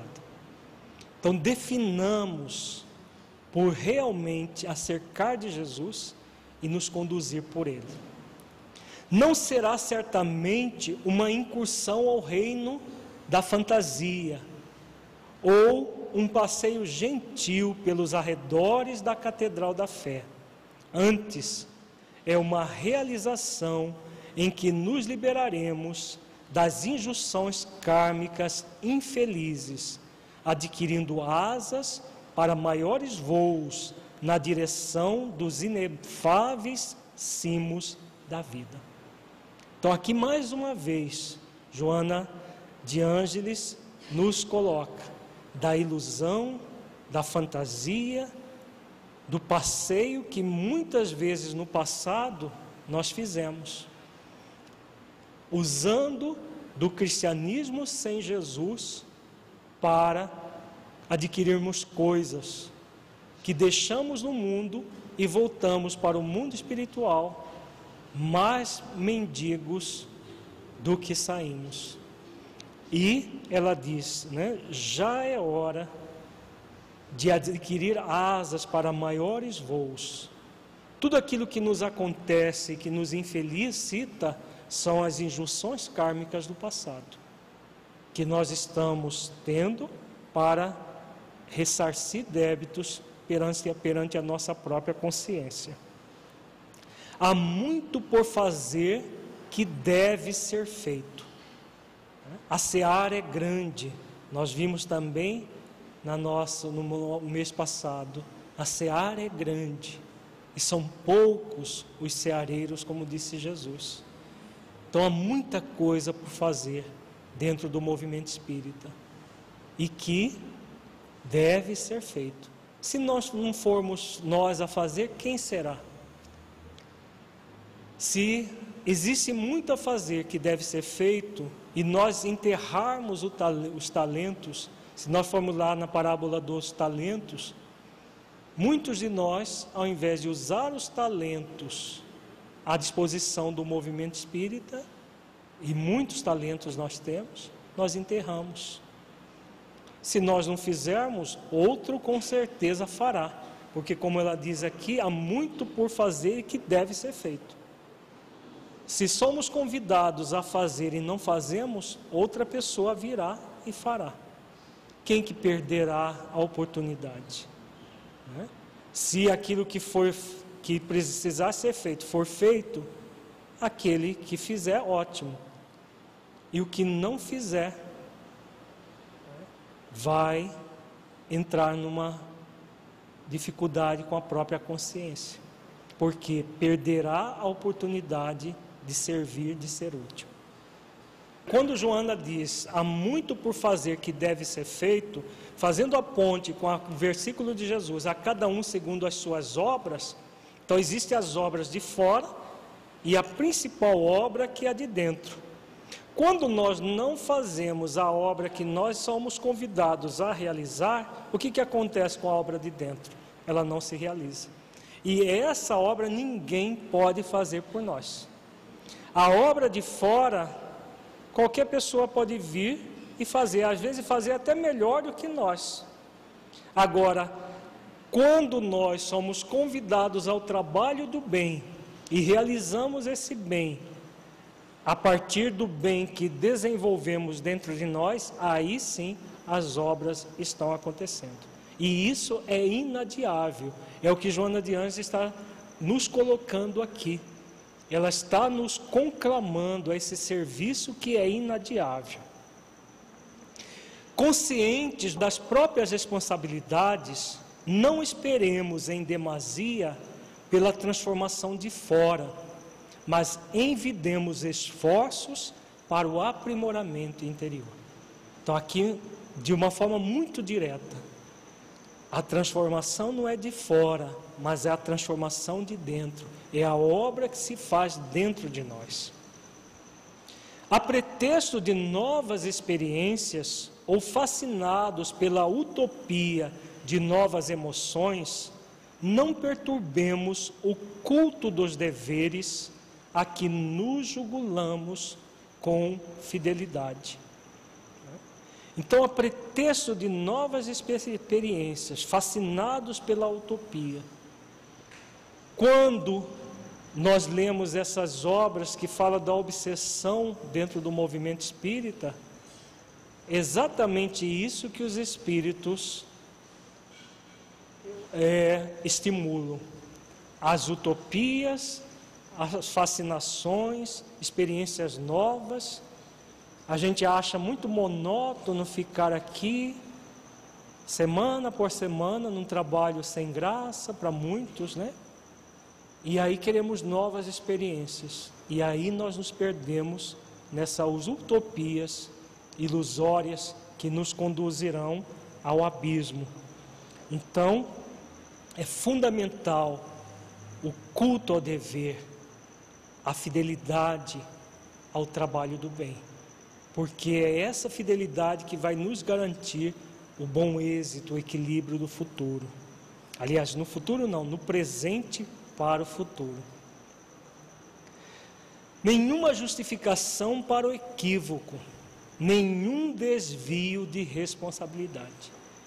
Então, se antes nós justificávamos para nossa, para nossa consciência que os dogmas nos impediam uma claridade maior, hoje não há mais dogmas.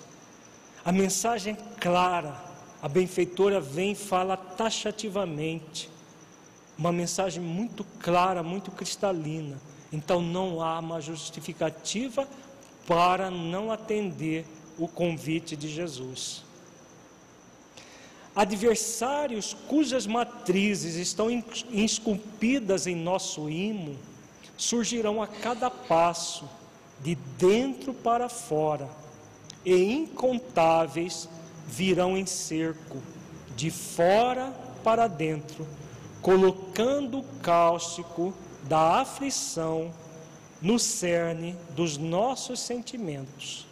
Tenhamos paciência e vigiemos. Então, aqui novamente conclama: adversários internos, que são as nossas próprias deficiências, somados aos adversários externos, no corpo ou fora do corpo, tentarão de todas as maneiras fazer com que nós deixemos a tarefa, o trabalho com Jesus. Agora, muito, muita a necessidade de muita vigilância e nós acrescentaríamos a oração, como diz Jesus: vigia e ora para não cairdes em tentação. Nosso guia seguro continua sendo Jesus. A qualquer ataque, o silêncio, que é lição de coragem pouco conhecida. O defensor de nossa honra e do nosso trabalho é o Senhor. A nós nos cabe a glória de servir sem pretensão. Como a seara é dele, a ele compete decidir e agir. Então, por isso ele fala: bem-aventurados aqueles que sofrem perseguição por amor ao meu nome. Então, ele é o defensor. Se nos atacarmos, silêncio permaneçamos em silêncio, porque Jesus é o nosso defensor. Há demasiados sofrimentos aguardando nossa ajuda fraternal. O desespero que cavalga em frene espera por nós. Então, cada vez mais, as aflições, nós estamos vendo nessa grande transição, as aflições cada vez se multiplicando mais. Iniquidades cada vez mais absurdas, que a gente diz, não, chegou no limite. Aí surge uma notícia pior ainda do que aquela anterior, uma após a outra, pessoas se destruindo de todas as maneiras. O intercâmbio espiritual atuante não dá margem à dubiedade de comportamento moral. Então não há mais margem para a gente falar, não, eu não sabia. Não, eu nu, nunca ouvi falar disso. Nós espíritas não temos desculpas, porque esse intercâmbio espiritual que nos traz uma verdade como essa que nós estamos vendo aqui, nos chama a realmente esse exercício de um comportamento moral mais equilibrado e não a uma atitude dúbia como nós tivemos no passado.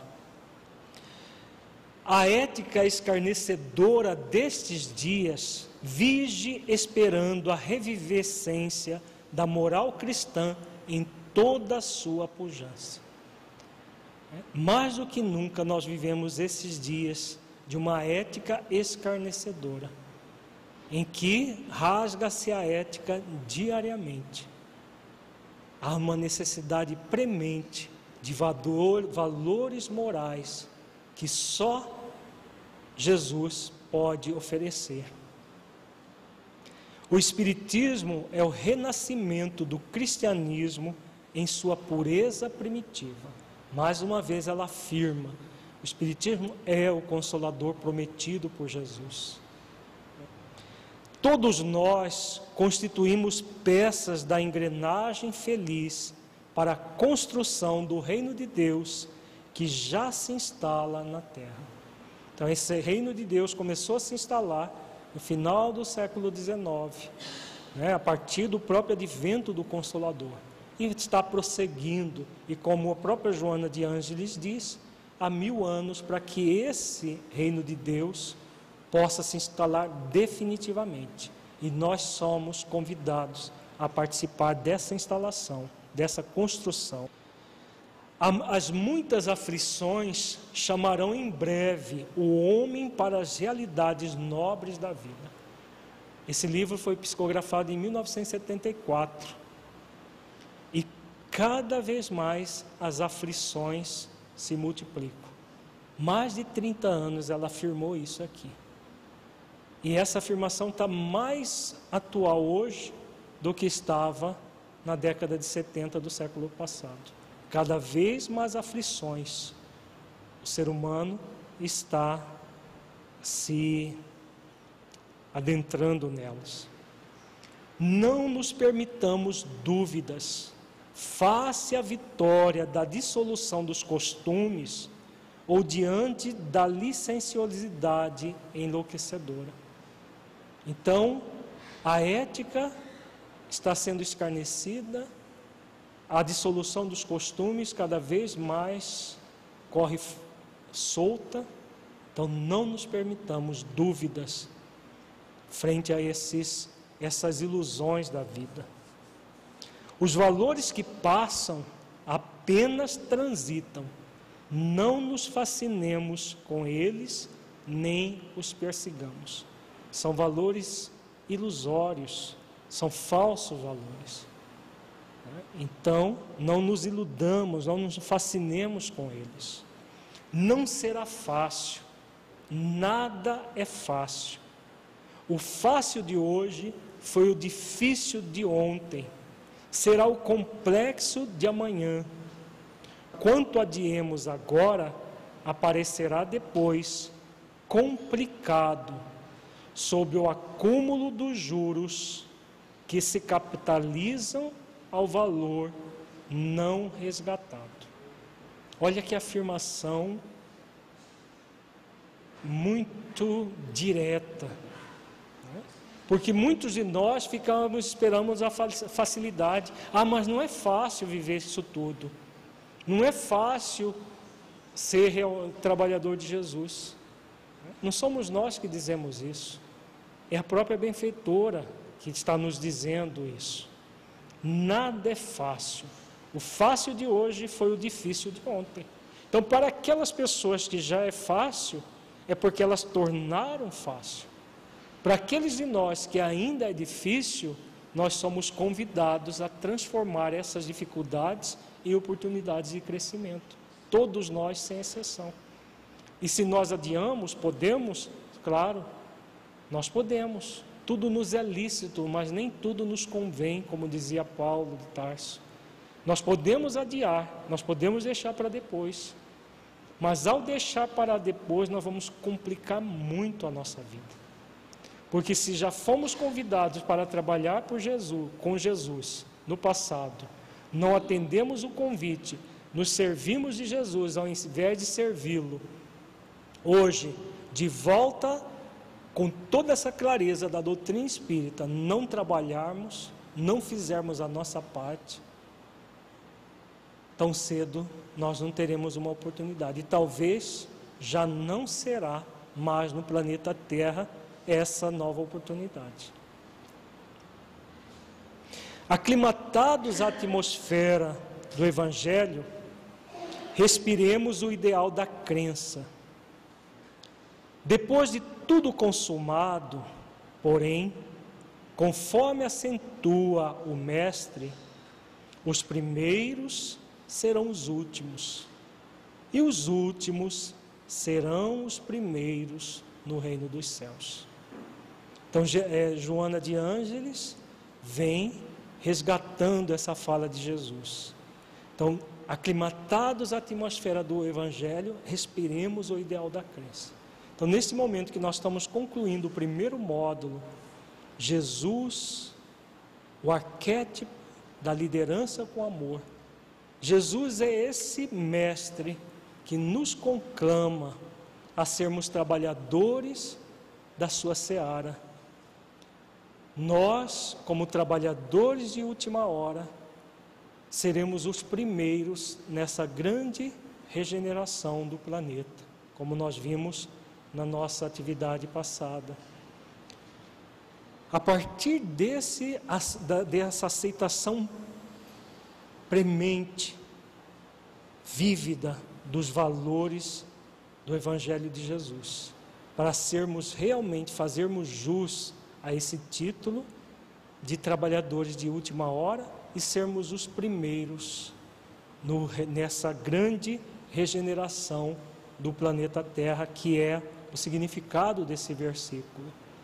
Na verdade, os primeiros nesse mundo de regeneração serão aqueles últimos que, como nós vimos, Deus confiará os postos mais destacados da grande regeneração pela doutrina espírita. E todos nós somos convidados a isso. Aceitando o convite, entrando em marcha na direção desse convite, ativos, proativos, nós vamos fazer realmente jus a, a esse título de bem-aventurados. Então, fazendo para a nossa última reflexão desse primeiro módulo, uma paráfrase da fala de Jesus: Bem-aventurados aqueles de nós que aceitarmos o convite para ser um trabalhador de Jesus, um trabalhador fiel que nessa fidelidade ao bem, ao amor, realiza todos os esforços para transformar a sua intimidade. Porque ao fazer isso, nós realizaremos a obra principal que nos cabe, que é a nossa transformação para melhor, para o bem, para o bom, para o belo. Muita paz a todos.